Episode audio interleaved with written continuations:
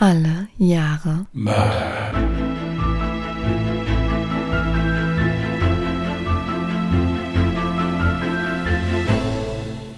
Herzlich willkommen zu Alle Jahre Mörder, der True Crime Podcast mit Christian, hallo. Und Jasmin. Hi. ich wollte den Leuten jetzt schon einen schönen Sonntag wünschen, aber wir haben es ja, ist ja gar nicht, ja. Nee, wir haben heute Mittwoch. Und morgen, wenn der Fall online geht, Donnerstag. Einen wunderschönen Donnerstag. Ja. Also wir starten mit unserem Projekt, dass wir versuchen, zweimal die Woche was hochzuladen. Wir können euch mit Stolz berichten, dass das zum ersten Mal jetzt funktioniert hat und das, obwohl Jasmin gesundheitlich angeschlagen ist.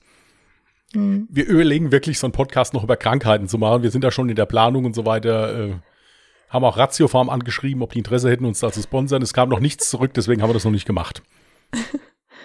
Also an der Stelle kurz die Entschuldigung, wenn ich heute ein bisschen kratzig oder nasal klingen sollte, dann liegt es daran, dass ich ein wenig erkältet bin. Okay. Was hatten wir noch? Ach so, du wolltest noch was sagen mit Zuschriften und so wollten wir noch kurz was erwähnen. Ja, in Bezug auf die Anfrage, ob wir nicht auch vermehrt mal deutsche Fälle behandeln könnten, wollte ich ganz gerne so meine Meinung dazu noch sagen. Wir sind ja falltechnisch ein bisschen eingeschränkt, je nachdem, was für ein Jahr wir ziehen. Dann starten wir unsere Recherche und manchmal stoßen wir natürlich auf deutsche Fälle, die wir dann auch super gerne behandeln wollen würden. Allerdings gucken wir dann auch immer ganz gerne darauf, ob der Fall denn schon bereits als Podcast vorhanden ist. Wie jetzt auch dieses Jahr, was ich jetzt jetzt gezogen habe, 1996. Da bin ich direkt erstmal über den Fall von Ronny Rieken gestoßen und habe festgestellt, ja gut, ähm, bringt ja nichts, wenn ich den Fall jetzt auch nochmal vortrage. Das haben ja schon etliche Podcaster gemacht. Dementsprechend gucken wir dann immer, ob es einen spannenden Fall gibt, der eben noch nicht behandelt wurde. Aber sonst, ich weiß nicht, wie es dir geht, Christian, aber mir geht's immer so, dass ich dann schon ganz gerne einen deutschen Fall präferieren würde, schon allein deswegen, weil es dann mit äh, den Quellen wesentlich einfacher fällt.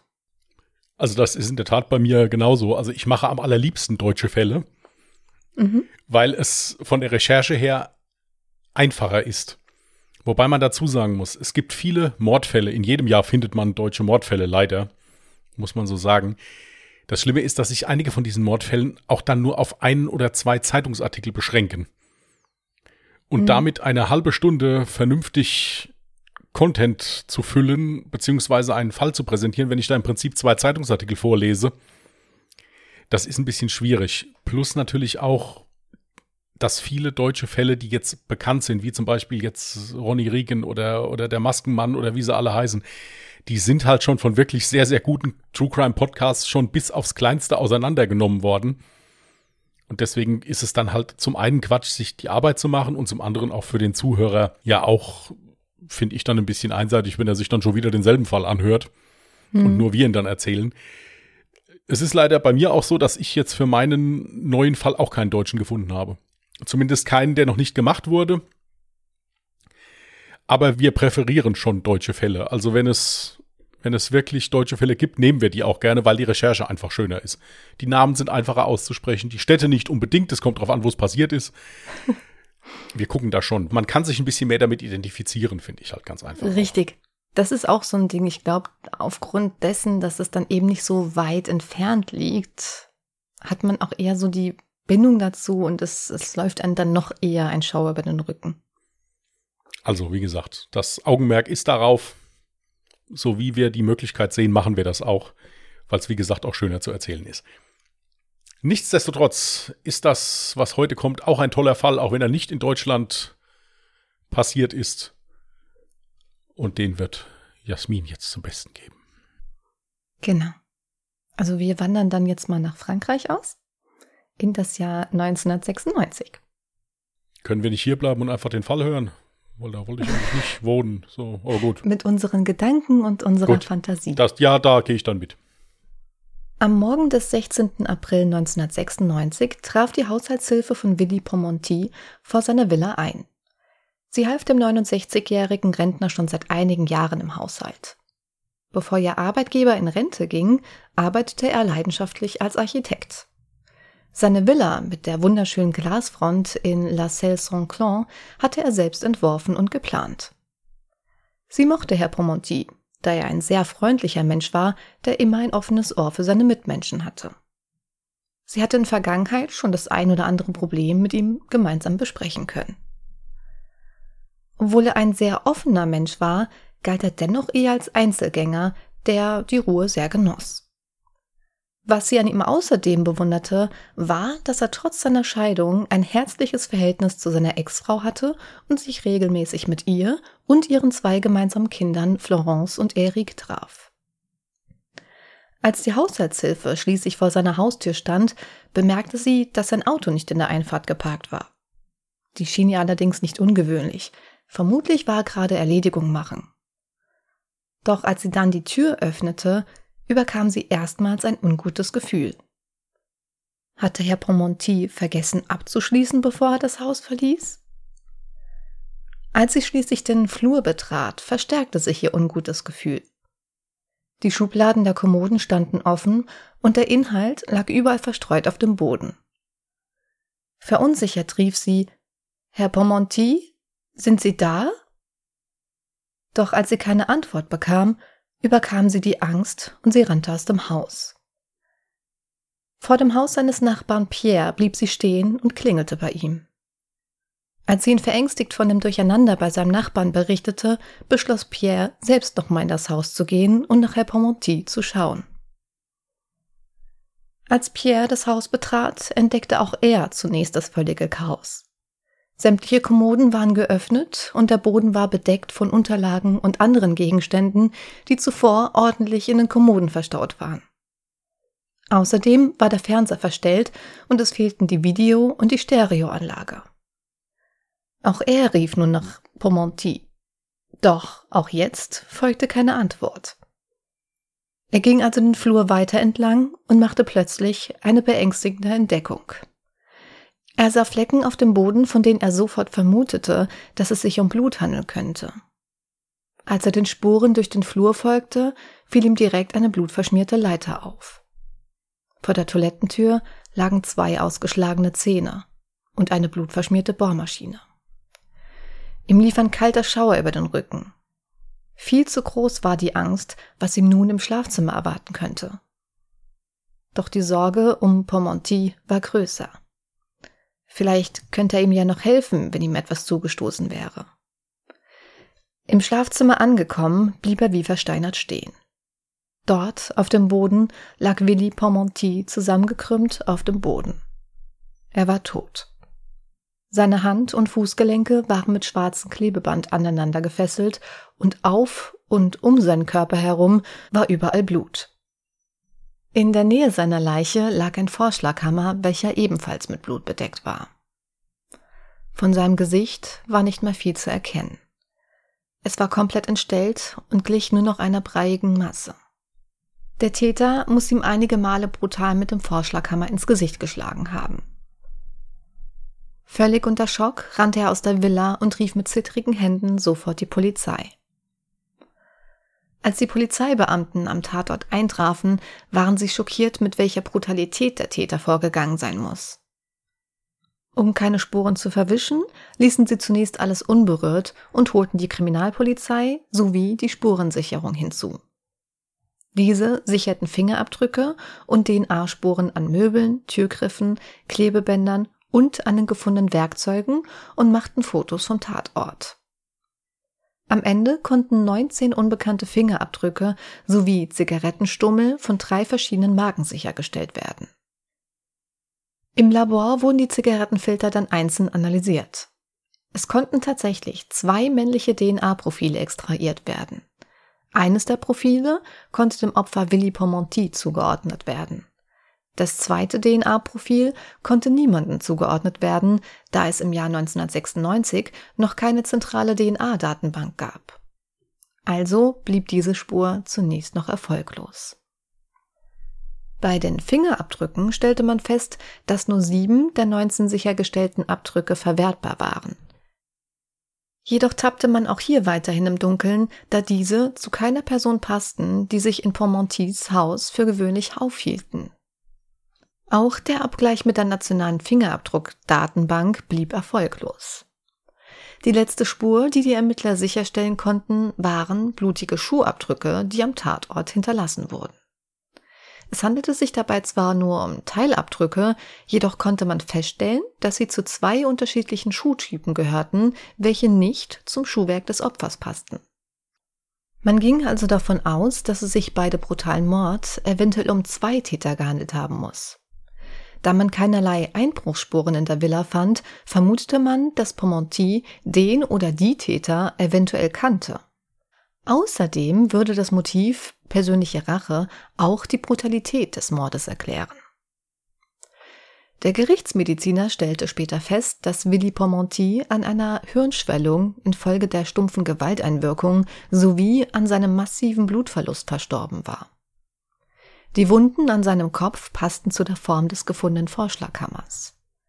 Zudem hatte er Wunden an dem linken Handgelenk und am rechten Oberschenkel, die der gefundenen Schlagbohrmaschine zugeordnet werden konnten. Die Verletzungen müssen ihm ante mortem, also vor seinem Tod zugefügt worden sein.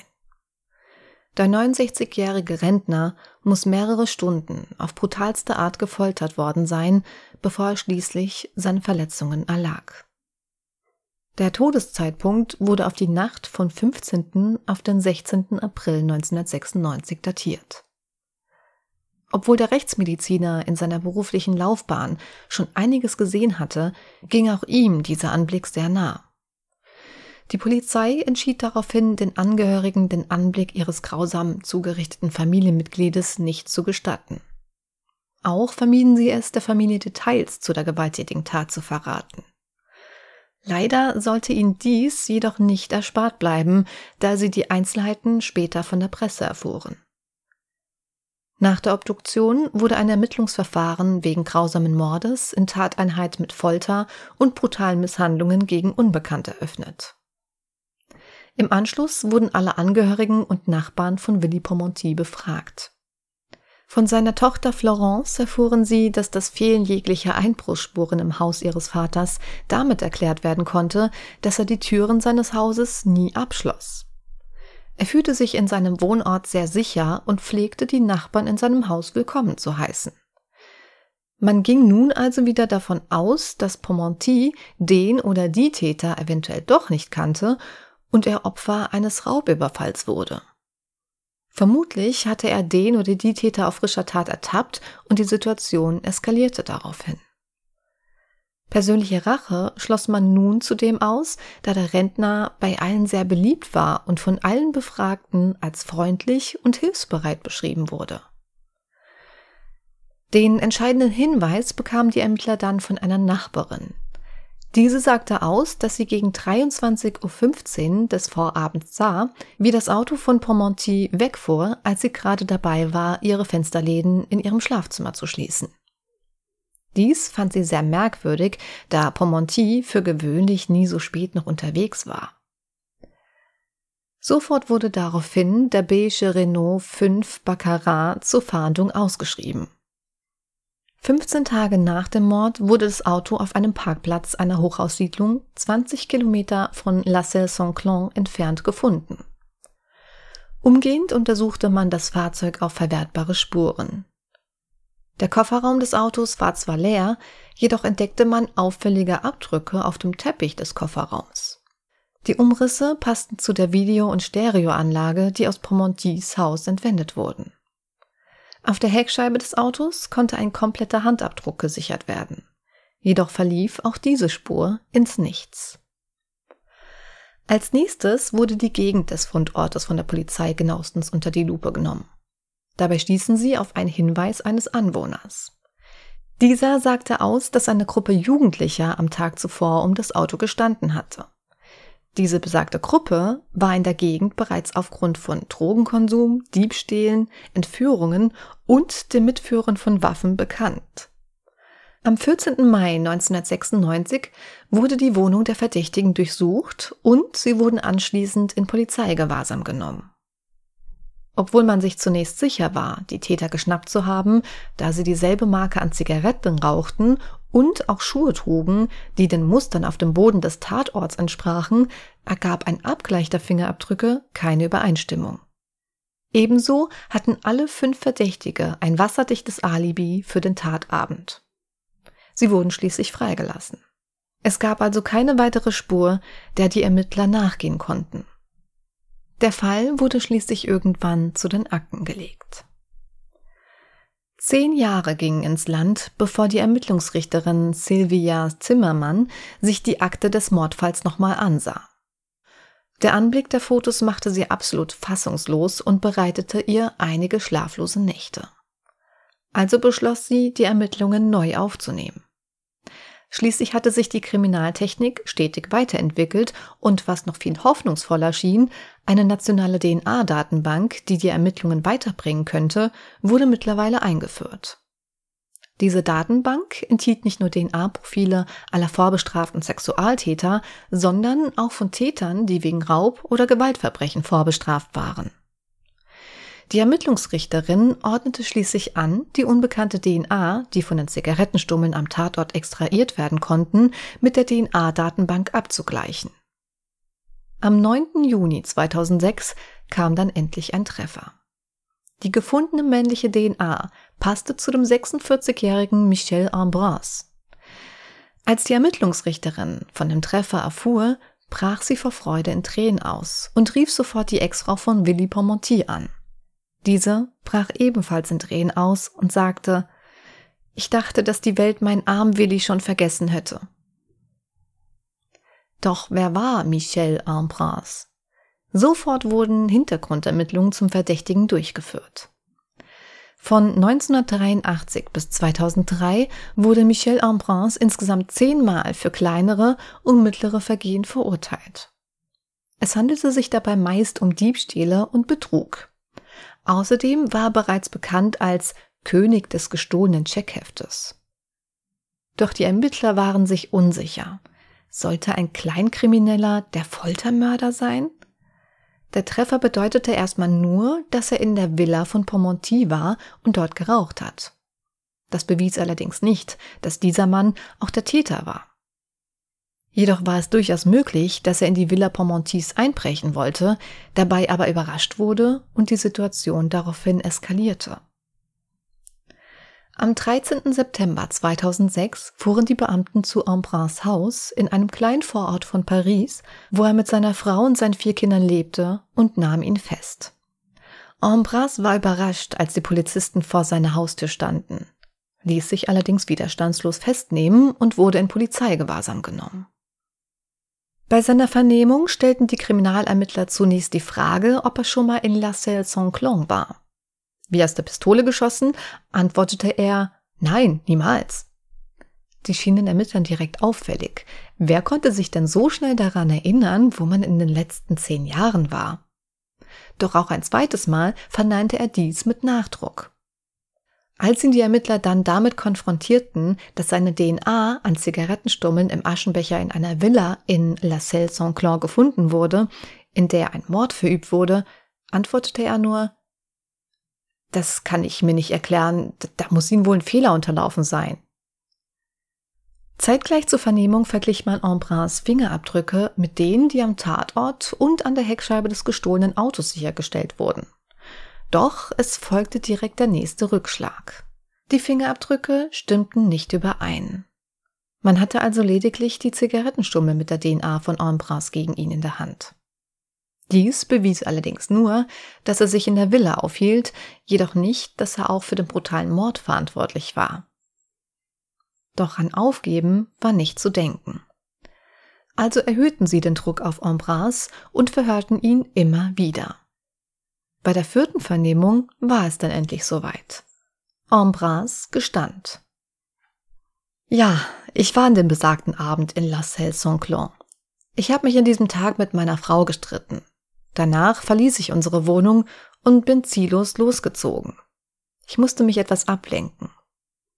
Als ich am Bahnhof ankam, nahm ich dann den Zug nach Versailles. In La Selle Saint-Cloud bin ich gegen 17 Uhr spontan ausgestiegen, weil mir die Gegend so gut gefallen hat. Ich bin in dem Ort ziellos durch die Straßen gelaufen, bis ich diese Villa entdeckte. Die Villa mit der großen Glasfront schien auf mich sehr pompös.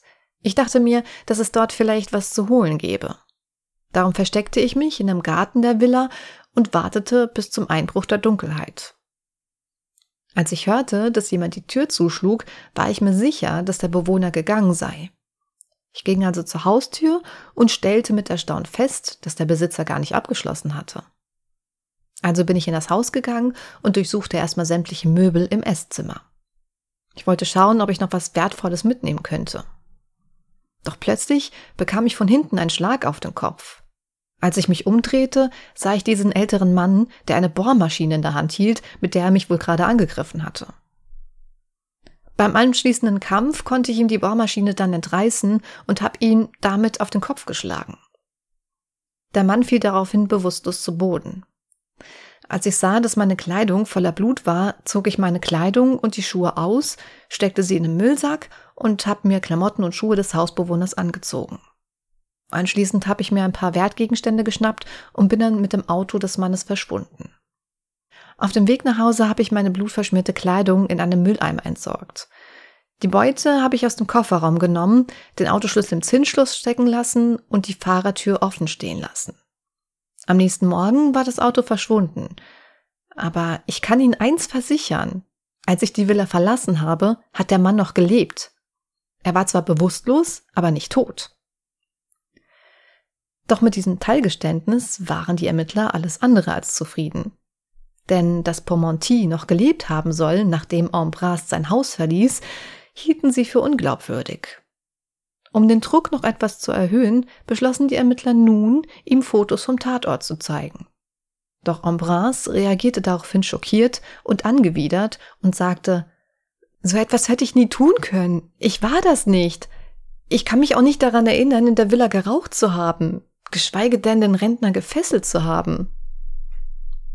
Da die Ermittler ihm nicht glaubten, insbesondere deswegen, weil Ambras aussagte, er könne sich nicht mehr daran erinnern und weil die Beweise gegen ihn ausreichend waren, kam er anschließend in Untersuchungshaft.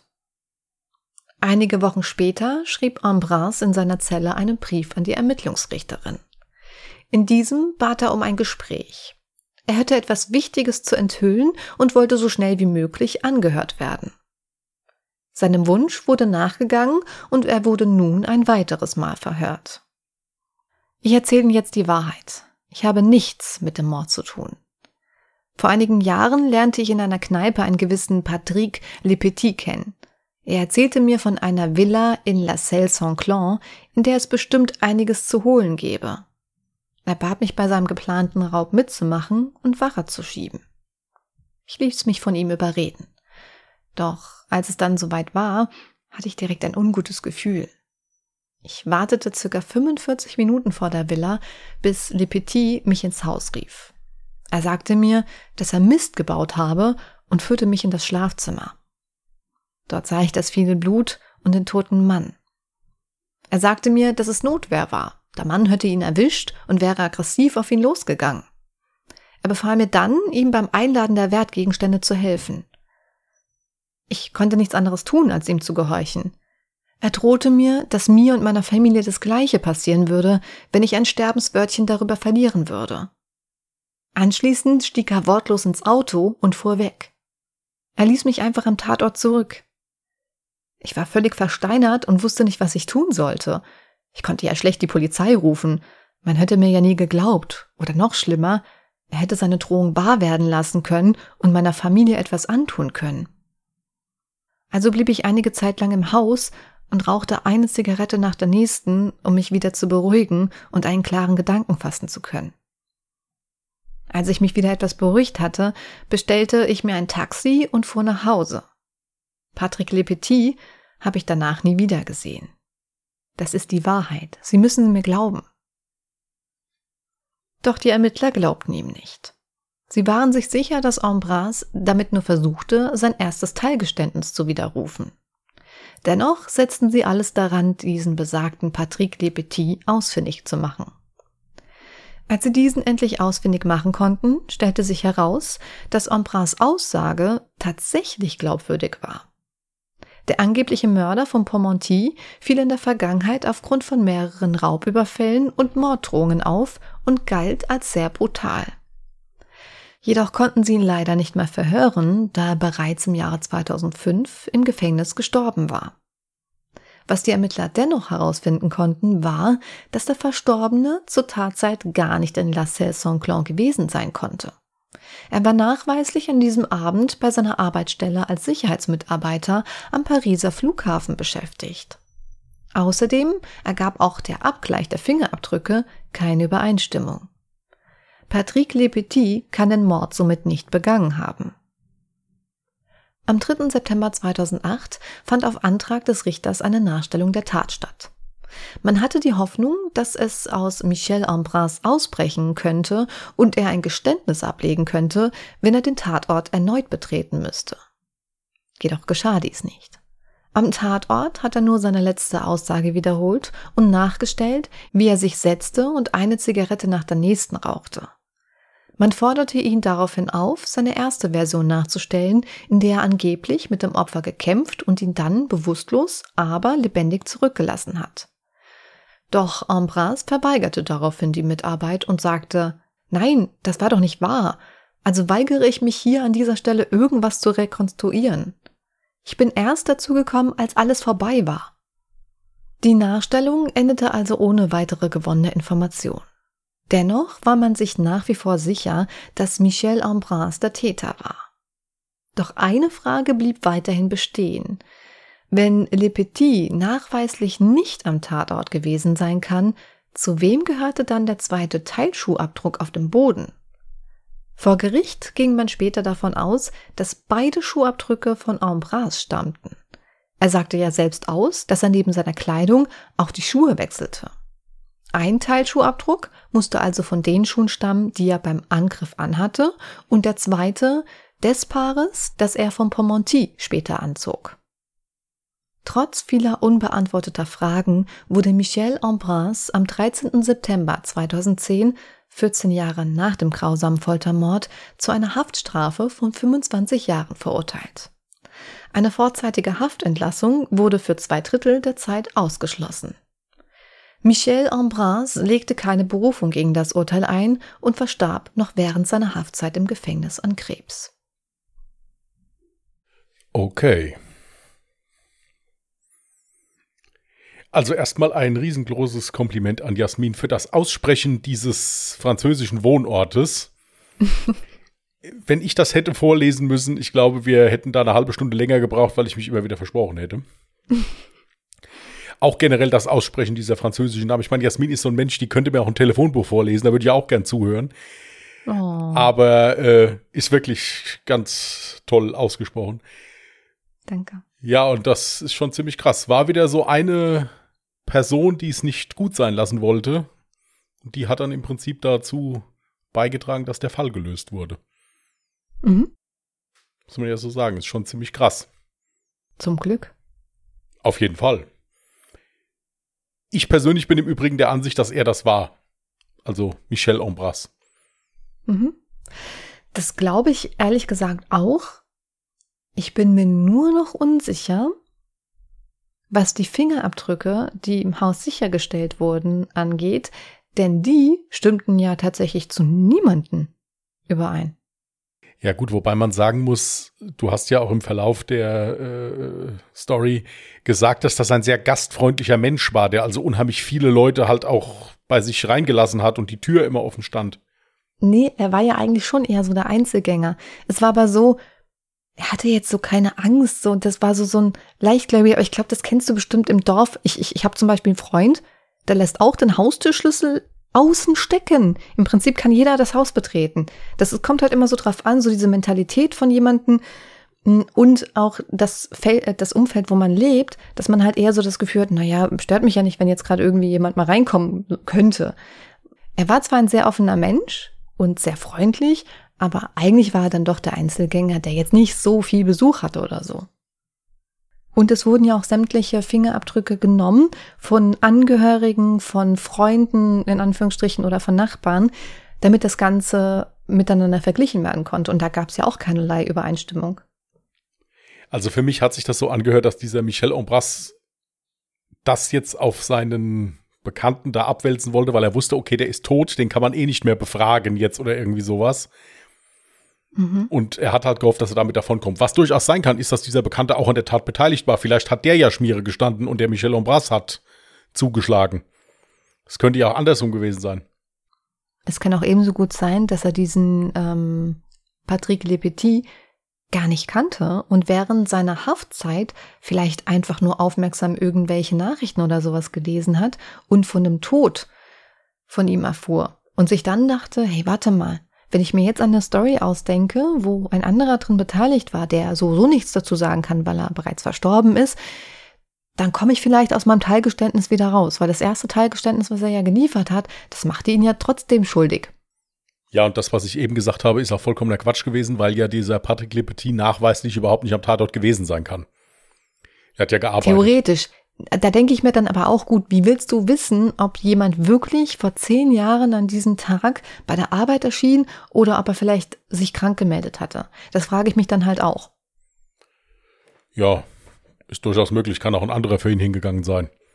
Ja, oder sowas. Also das ist durchaus möglich, aber ich persönlich bin der Meinung, er war das und du machst dich halt eben auch nicht glaubwürdiger, wenn du dreimal deine Aussage änderst. Also zuerst ja, warst du gar nicht da, halt. dann warst du ein bisschen da, dann äh, war er nur bewusstlos und jetzt ist er dann auf einmal tot. Und jetzt kommt dann so ein ominöser Zweiter noch dabei, der das ja alles gemacht hat und du selbst hast ja eigentlich gar nichts gemacht. Also das Problem ist halt, ich denke, er hat es halt auch mit seinen Aussagen ein bisschen übertrieben. Mhm. Hätte er diese Aussage mit dem äh, Le Petit zuerst gebracht, wäre er vielleicht sogar davon gekommen, je nachdem. Weil ja auch bei ihm die Sache mit den Fingerabdrücken ein bisschen fraglich war. Ja. Es gab ja schon viele offene Fragen. Ja, aber ich denke, dass er halt dann irgendwann auch sich vor Gericht so unglaubwürdig gemacht hat, dass das Gericht gesagt hat, okay, gut, ganz egal, ob du da jetzt mit dem Hammer draufgehauen hast oder ob du daneben gestanden hast, Tatsache ist, du warst dabei, du bist der Einzige, den wir jetzt hier auch noch verknacken können dafür. Also insofern äh, fängst du dir das jetzt ein. Ja, ich denke ganz einfach, er hat es ein bisschen übertrieben. Würde ich sagen. Ja. Also merkwürdig fand ich es auch, dass seine Fingerabdrücke am Tatort nicht sichergestellt werden konnten. Ich meine, er war ja immerhin so dumm und hat Zigaretten am Tatort geraucht und seine DNA auf dem Wege dort hinterlassen. Dementsprechend hätte ich ihm jetzt auch nicht zugetraut, Fingerabdrücke zum Beispiel zu entfernen oder sich vorher irgendwie Handschuhe oder sowas anzuziehen. Zudem passte das ja eigentlich gar nicht so zu seinem Charakter. Er war ja jetzt eigentlich kein brutaler Mörder, sondern wirklich nur so ein Kleinkrimineller, der halt gerne mal irgendwie hier und da mal was klaute, Scheckhefte da, Unterschriften fälschte etc. pp. Ein Psychologe entschied aber später, dass es durchaus sein kann, dass seine Emotionen an diesem Tag eben so hochgeschaukelt wurden durch den Streit zuvor mit seiner Frau, beziehungsweise waren die damals dann noch nicht verheiratet, aber mit seiner Freundin, dass er dann sowieso schon sehr emotional eben in diese Stadt gefahren ist, einen Raubüberfall geplant hat und als dieser dann schief ging und er sogar auch noch angegriffen wurde, dass dann halt eben so diese Emotionen extrem hochgekocht sind und er deswegen komplett ausgerastet ist. Für mich will es auch noch nicht in meinen Kopf, dass wirklich ein Kleinkrimineller so eine schreckliche, brutale Tat vollbracht hat. Das passt irgendwie nicht so wirklich. Ja, man kann natürlich sagen, es gibt immer ein erstes Mal. Ja, das ist durchaus möglich, aber es passt von dem, was er vorher gemacht hat, nicht dazu. Vor allen Dingen, weil es ja auch so brutal ist. Hätte er dem jetzt eine mit dem Hammer gegeben, der wäre umgefallen, wäre tot gewesen. Äh, Richtig. Dann hätte man noch sagen können, okay, gut, es war vielleicht die Panik, weil er erwischt worden ist und er ist halt, hat halt unglücklich geschlagen, er wollte ihn gar nicht töten. Vielleicht mhm. oder so. Aber der hat sich ja mehr oder weniger da richtig an dem ausgelassen. Eben, deswegen, er wurde ja über mehrere Stunden hinweg gefoltert. Und das ist für mich dann eher sowas wie persönliche Rache. Er muss einen persönlichen Bezug zu dem Opfer gehabt haben. Dann kann man natürlich jetzt auch wieder sagen, okay, vielleicht gibt's da jetzt noch den, den großen unbekannten Dritten, der vielleicht doch noch am Leben ist und den massiv unter Druck gesetzt hat und gesagt hat, du sagst jetzt, dass das dieser Lepetit war und mich lässt du da komplett raus. Sonst mhm. passiert dir dasselbe mit Bohrmaschine und Hammer oder deiner Familie oder sonst irgendjemand, ist möglich. Das, da kann man jetzt mutmaßen, ja, und zudem würden dann vielleicht auch die Fingerabdrücke passen, die da gefunden worden sind. Ist durchaus möglich. Andererseits muss ich auch sagen, naja, vielleicht ist es mehr oder weniger dann trotzdem ein Geständnis, weil er keinerlei Berufung gegen das Urteil eingelegt hat. Wenn ich von meiner Unschuld überzeugt wäre, dann würde ich ja alles daran tun, um dem Ganzen eben entgegenzuwirken und wieder auf freien Fuß zu kommen. Ja, wobei ich sagen muss, dass es doch durchaus sein kann, dass ein Rechtsanwalt zu ihm gesagt hat, hier pass mal auf, wir sind jetzt schon dreimal hinten runtergefallen, überleg dir das, ob du das jetzt nochmal machen willst. Ich denke nicht, dass wir da mehr erreichen. Ich denke auch nicht, dass der mit einer Berufung weitergekommen wäre. Nee, das denke ich auch nicht, aber ich hätte es ja trotzdem versucht. Ich meine, 25 Jahre sind ja jetzt auch nicht ähm, so lang oder das Strafmaß war ja jetzt eigentlich relativ ähm, milde, sage ich jetzt mal, dafür, dass es Mord mit Folter war. Ähm, aber das wurde ja tatsächlich so niedrig angesetzt, in Anführungsstrichen niedrig, weil man es ihm ja eigentlich auch nicht wirklich nachweisen konnte. War ein klassischer Indizienprozess, ja. Richtig, ja. Mit immer wieder wechselnden Aussagen seinerseits.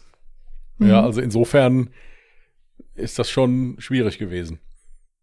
Mich würde jetzt natürlich auch noch wahnsinnig interessieren, was unsere Zuhörerinnen und Zuhörer von dem Fall halten, ob sie denken, dass Michel Ambras tatsächlich der einzige Täter war und schuldig war oder vielleicht sogar denken, der hat überhaupt nichts damit zu tun oder hatte er noch einen Komplizen. Lasst es uns unbedingt gerne wissen auf unseren Social Media Kanälen.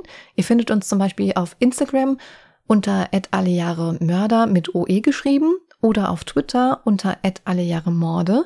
Ihr könnt uns aber auch gerne eine E-Mail zukommen lassen mit contact allejahremörder.de, auch mit OE geschrieben.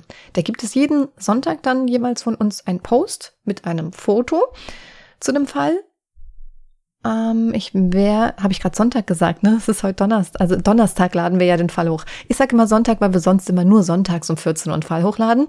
Jetzt machen wir es jetzt zweimal wöchentlich, auch donnerstags 14 Uhr. Ja, auf jeden Fall wird ein Foto von Michel Ambras zu sehen sein und ein Foto von Willy Pormonti, dem Opfer. Und da könnt ihr da uns dann gerne wissen lassen, was ihr davon haltet, was eure Vermutung ist und abgesehen gibt's auch noch ähm, eine Kleinigkeit immer dann auf dem Instagram-Profil, was Kleines zu lachen, weil wir immer uns die Mühe geben und Outtakes aus dem Fall zusammenschneiden. Also die Mühe macht sich Jasmin, das muss man mal so sagen. Ich kann, ich schneide ja nicht. Ähm, aber da, also das ist wirklich mehr hörenswert. Also ich höre mir die selber gern an, obwohl ich dabei war. Also insofern ist, ja, und es ist dann, schüttle danach immer noch den Kopf. Nein, dann würde ich dir jetzt mal was Neues raussuchen. Sehr gerne. Ja. Mhm.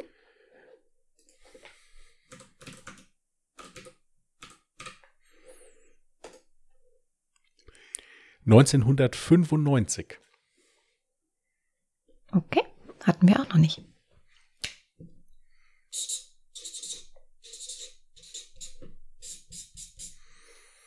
Ist notiert. Sehr, sehr schön. Gut, ihr Lieben. Sonntag bin ich wieder dran. Da mhm. gehen wir dann nochmal in die USA. Und äh, danach schauen wir mal, wie es weitergeht. In diesem Sinne nochmal kurze Info. Wir machen im Moment Pilotprojekt, versuchen zweimal die Woche einen Fall hochzuladen. Wir geben unser Bestes, dass das funktioniert. Sonntag wird auf jeden Fall klappen, wenn nicht wieder irgendeiner ins Krankenhaus muss. Äh, und in diesem Sinne wünschen wir euch jetzt eine schöne Restwoche. Man muss vielleicht noch dazu sagen, dass das nur im Januar ein Pilotprojekt genau, ist. Genau, genau. Für einen Monat probieren wir das. Genau. Donnerstags und sonntags 14 Uhr gibt es dann jeweils eine neue Folge. Gut. Darf ich dann jetzt eine schöne Restwoche wünschen, weil ich habe mich so konzentriert, dass ich nicht sage einen schönen Wochenstart? Ja. Im dritten Anlauf wünsche ich euch jetzt eine schöne Restwoche. Passt gut auf euch auf, bleibt gesund und wir hören uns am Sonntag wieder. Bis dahin und tschüss. Macht's gut. Bye.